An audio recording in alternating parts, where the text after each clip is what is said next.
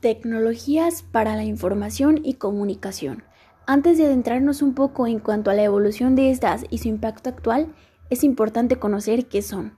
Son un conjunto de servicios, redes, software y dispositivos que tienen como fin la mejoría de la calidad de vida y comunicación de las personas. Su evolución remata desde la existencia del hombre, cuando desde el principio este empezó a querer darse a conocer desde el año 5000 a.C. con las tablas de piedra. Fuimos avanzando con los pergaminos para después llegar a la existencia del papel, en donde con ayuda de los animales el hombre empezó a comunicarse por medio de escritos que llevaban palomas, carretas, etc.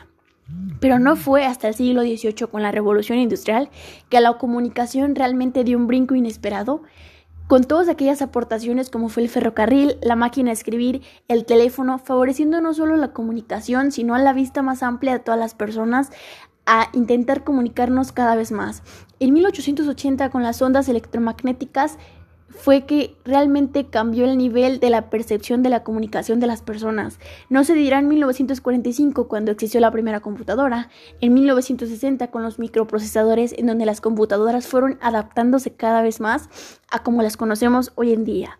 En 1968 fue la última etapa en donde cualquier computadora del mundo se podía conectar una con otra. Qué gran salto desde un pergamino hasta una computadora fue aquella fase en la que realmente la comunicación parecía llegar a su fin, pero no es hasta el siglo XXI cuando actualmente las tecnologías han avanzado como nunca en la vida y es, es así que llegamos a su impacto actual.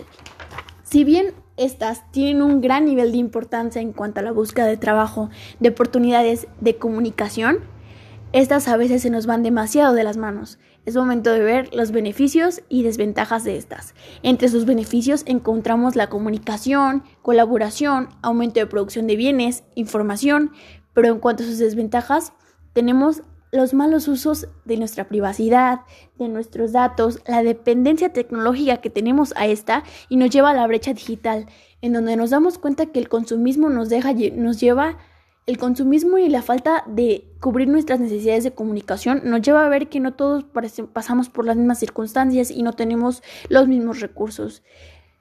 La falta de comunicación no es un problema hoy en día en cuanto a las tecnologías de la información, pero claramente en cuanto a la forma en cómo convivimos como sociedad y nos expresamos, nos lleva a hacer mal uso de las tecnologías para la información, haciendo quedar mal todos aquellos inventos que el hombre hace continuamente en búsqueda de satisfacer nuestras necesidades, creando un ambiente más hostil entre nosotros como sociedad, como personas, dándole un más uso, un mal uso, un mal uso a todas aquellas tecnologías que nos pueden brindar tantas cosas buenas.